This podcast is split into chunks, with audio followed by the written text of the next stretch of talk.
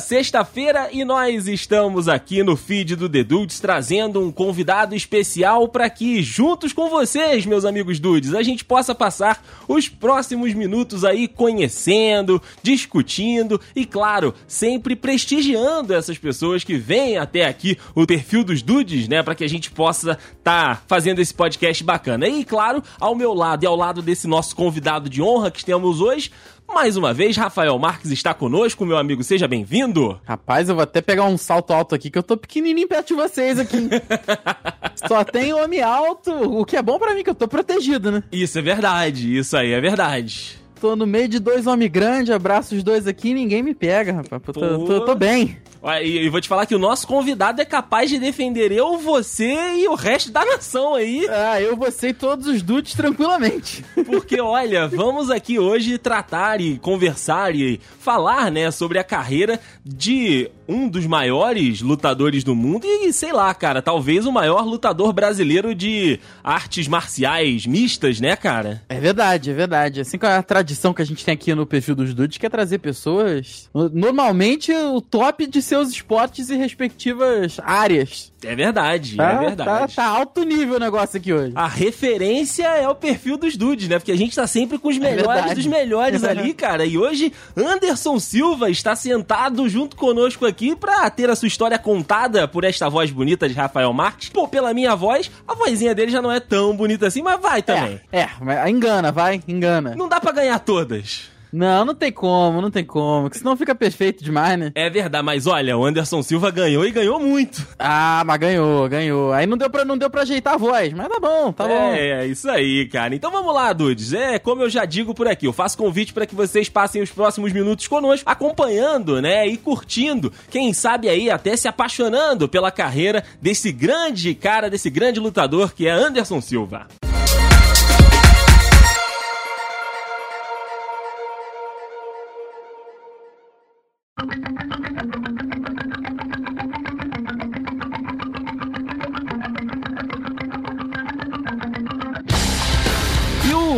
Anderson da Silva nasceu em São Paulo, é. É só isso? Simples assim.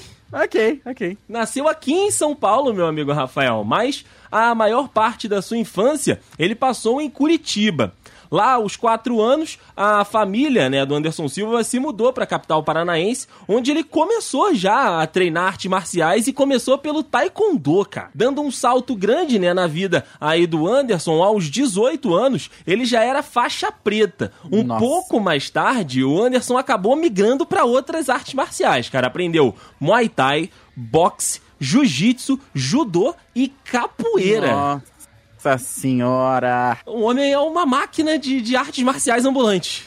Oh, com certeza. E em 97, cara, já tem bastante tempo, hein? A gente parar pra pensar, 97 já é muito tempo. Porque ele começou é aí a trajetória dele no, nas artes marciais mistas. É que ele não parece a idade que ele tem, né? Não Essa parece é mesmo. Silva, apesar, ele bateu muito na vida, mas também apanhou um bocado. Ele não, não, não parece, cara. A cara dele é certinha, sabe? Não tem aquela cara que muita gente tem, que muita gente que apanha bastante. Aham. Uhum. É que é porque ele na carreira ele mais, mais bateu do que apanhou, vai ver? Foi por isso. Foi por isso. 45 anos de idade, ele é de Nossa. 14 de abril de 75. Nossa senhora. E as primeiras lutas do Anderson da Silva foram válidas pelo Brazilian Freestyle Circuit, como o Daysim falou, lá em junho de 97. Já em 2000, três anos depois, ele participou do Mecha, um evento realizado em Curitiba. Evento de luta, naturalmente. Com as vitórias em competições brasileiras, o Spider e o Anderson Silva teve as primeiras chances de competir em eventos internacionais já. E a estreia dele no Shoot aconteceu em 2001, com vitória por decisão unânime sobre o japonês Tetsuji Kato. Olha aí, cara. Adversários do mundo inteiro nunca foram um problema pro menino Spider, né? Nossa, não mesmo, não mesmo. Ainda em 2001, o Anderson lutou pelo cinturão dos pesos médios do evento contra o também japonês, o Ayato Sakurai. O brasileiro venceu a luta também por decisão unânime dos juízes e conquistou o seu primeiro cinturão em um grande evento de MMA ainda em 2001. Já no ano seguinte, em 2002, o Anderson passou a lutar pelo lendário Pride, Rafael. Nossa, é antigo isso aí, hein? Rapaz, Pride era loucura da loucura. Se o pessoal acha o, o, o UFC selvageria, o Pride, moleque, olha Lembra da época do. Tinha um ataque que foi até proibido, que era o. Não sei se era tiro de meta o nome, ou era fio de gol, que era uma parada que os caras paravam a cabeça do maluco. Quando o cara tava no chão, Uhum. segurava a cabe- a cabeça do cara no chão e vinha e chutava. É, é, é- é muita loucura, cara. O Pride era é muita, muita, loucura. doideira. É muita doideira mesmo. É o- é o vale tudo, né? É, vale tudo, exatamente. E na estreia dele, né, na estreia do Anderson no evento, ele venceu o norte-americano Alex Stimblin por nocaute técnico já no primeiro round. Nossa senhora. Aí, na sequência, ele derrotou por decisão unânime o japonês Alexander Otsuka e o canadense Carlos Newton, ex-campeão do UFC. Então, assim, o cara não tava pegando qualquer um já, assim. Pega um desconhecido ali, outro aqui,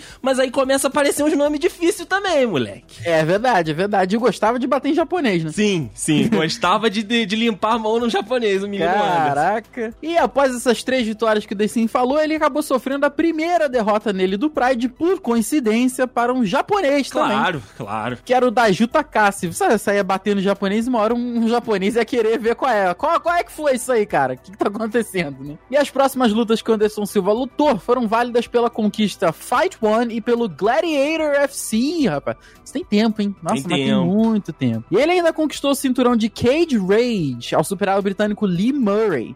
E no retorno ao Pride, depois de todas essas competições aí que ele saiu ganhando de todo mundo, em dezembro de 2003, o Spider foi derrotado pelo japonês Ryo Chonan. É uma Ou rivalidade, né? Uma uma rivalidade Brasil-Japão aí no MMA que vou te contar. Acirrada. Acirrada. Na sequência, Rafa, ele defendeu o cinturão do Cage Rage com sucesso, duas vezes, cara, lutando contra o George Riviera e o Kurt Stout. Já em janeiro de 2006, o Anderson Silva foi desqualificado em uma luta válida pelo Rumble on the Rock 8 ao chutar o rosto do Yushin Okami em uma posição de guarda, o que era Aí, proibido pelas regras do evento. Ele também sempre teve essa, essa questão dos chutes, né? Sempre foi um ponto alto dele. É mesmo. Tinha as pernas, perna ágil. Apesar de ser um cara grande, Uhum. a perna ágil, né?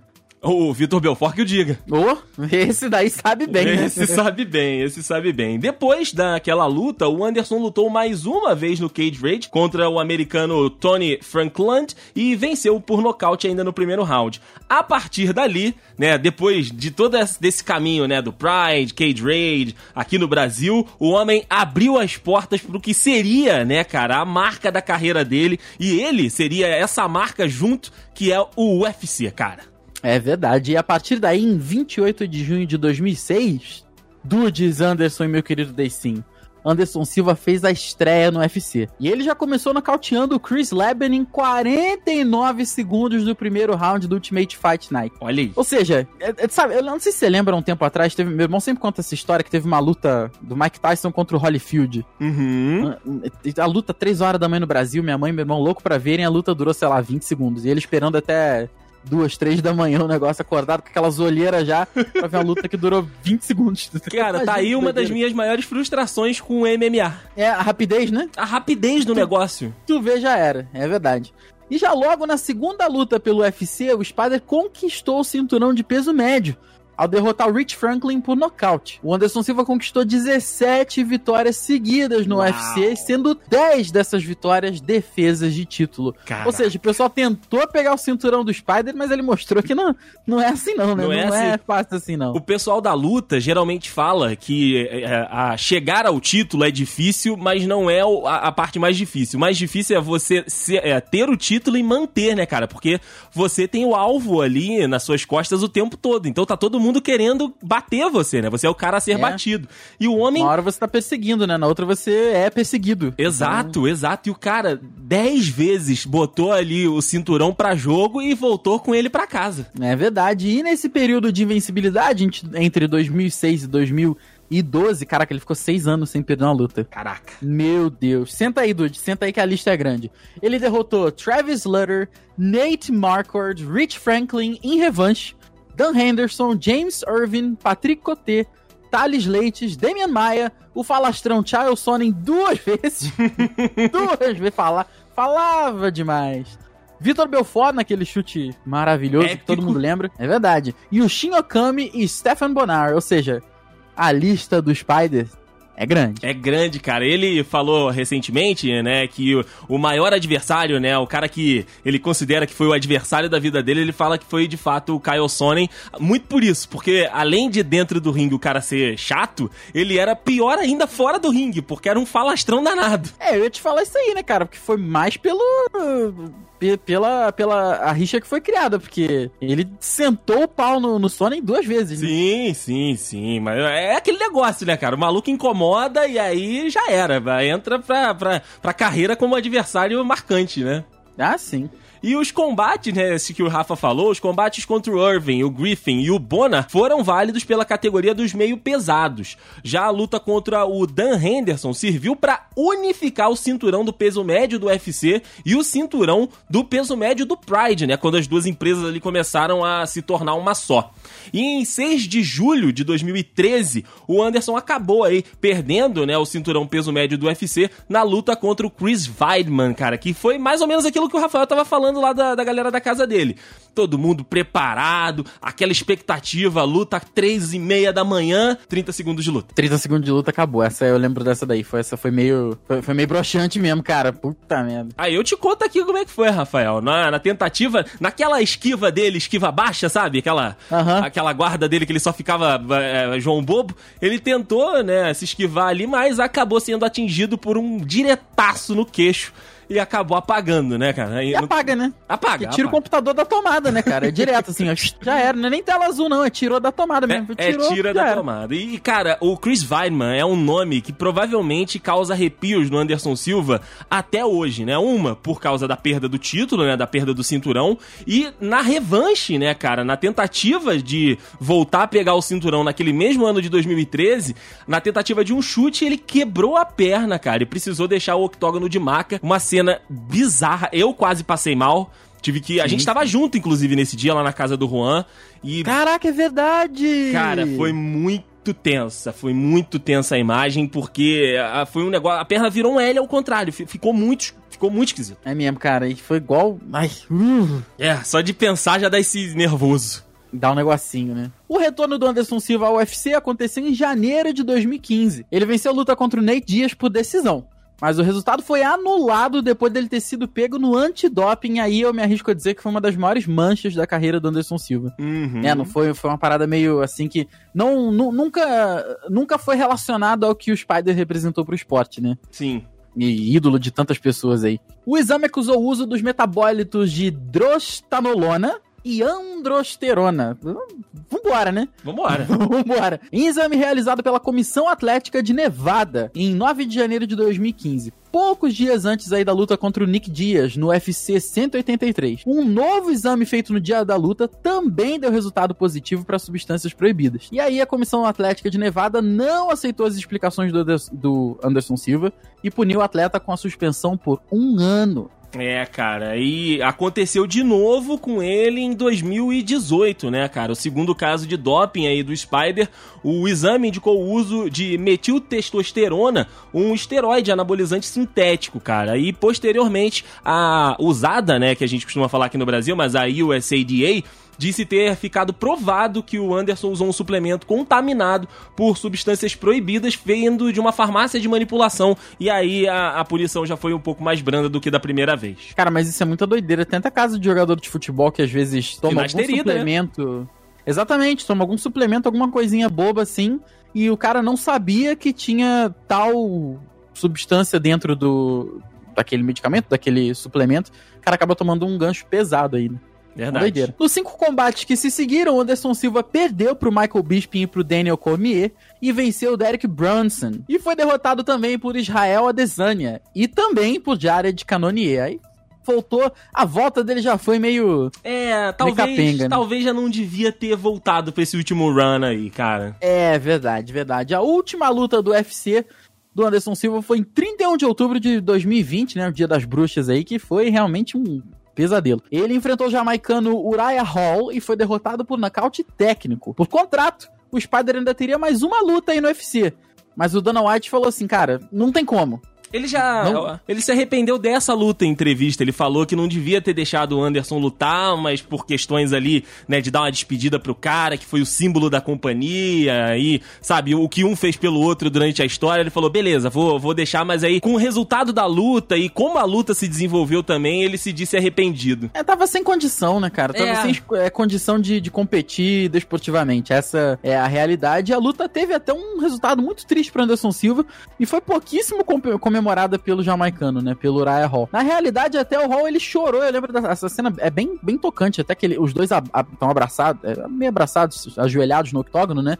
Ele chora e ele pede desculpa por ser nocauteado o Anderson Silva, que é um grande ídolo dele, né? E dessa forma, assim, um pouco, pouco distante do que é, do uhum. que foi a carreira do Anderson Silva, ele acabou aí encerrando, com certeza, assim, por outro lado, como um dos maiores lutadores da história, com certeza. Verdade, cara. É um símbolo, né? Como eu disse ali. Você pensa o UFC, se você for é, é, pensar né, na, na, companhia, o nome do Anderson Silva é citado logo na sequência ou nas primeiras palavras ali que vem logo depois do UFC, porque ele foi o símbolo, né, cara? Ele foi o, a bandeira da companhia de trazer gente, de popularizar o esporte no Brasil, de trazer, né, essa cultura de lutas e de artes marciais aqui pra pra gente, tanto é que muitos dos outros lutadores que surgiram no Brasil e que é, tiveram participação no UFC, eles falam que o Anderson era o cara que despertou, né? O cara que mostrou para eles que era possível, né? A, a, a, conquista de uma posição, a conquista de um,